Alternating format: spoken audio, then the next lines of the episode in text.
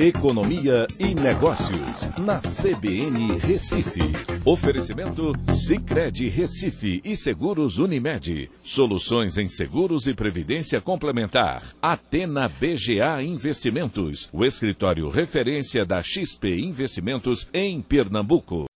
Olá, amigos. No podcast de hoje eu quero falar sobre essa decisão que finalmente aconteceu do Congresso dos Estados Unidos na madrugada de ontem para hoje é, certificando a vitória de Joe Biden nas eleições presidenciais.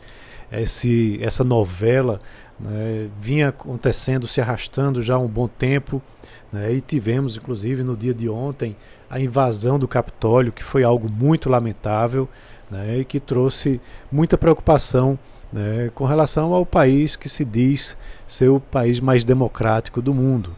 Né. Então, foi um mau exemplo que a gente pôde ver no dia de ontem né, e que com certeza vai trazer repercussões no futuro.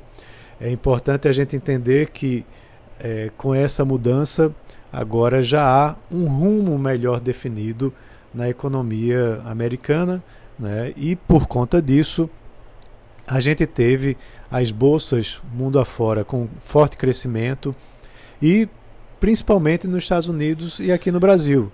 Né? Para se ter uma ideia, a Nasdaq teve um crescimento de 2,56%, batendo recorde e fechando pela primeira vez acima dos 13 mil pontos. E aqui no Brasil não foi diferente, a gente teve um crescimento de 2,76% no Ibovespa, com a primeira vez é, o Ibovespa fechando acima dos 120 mil pontos, fechando na realidade aos 122.385 pontos e ainda namorou chegar perto dos 123 mil pontos, apesar de chegou próximo, mas não fechou.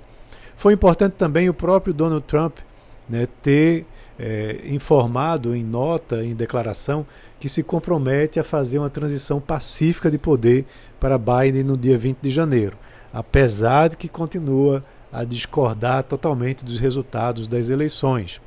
Vale lembrar que as mídias sociais estão é, bloqueando as contas dele, né, e tanto no Twitter como no Facebook as suas contas estão bloqueadas temporariamente. O Facebook disse, inclusive, que só vai desbloquear depois que o processo de sucessão acontecer, ou seja, depois de 20 de janeiro.